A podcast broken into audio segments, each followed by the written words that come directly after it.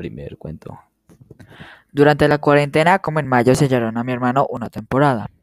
Y antes de acos- de irnos a dormir, eh, mi tita y yo veíamos películas de misterio o de suspenso. Después de un tiempo ya empecé a extrañar a mi hermano y ahí fue donde aprendí el valor de tener a tus seres queridos contigo.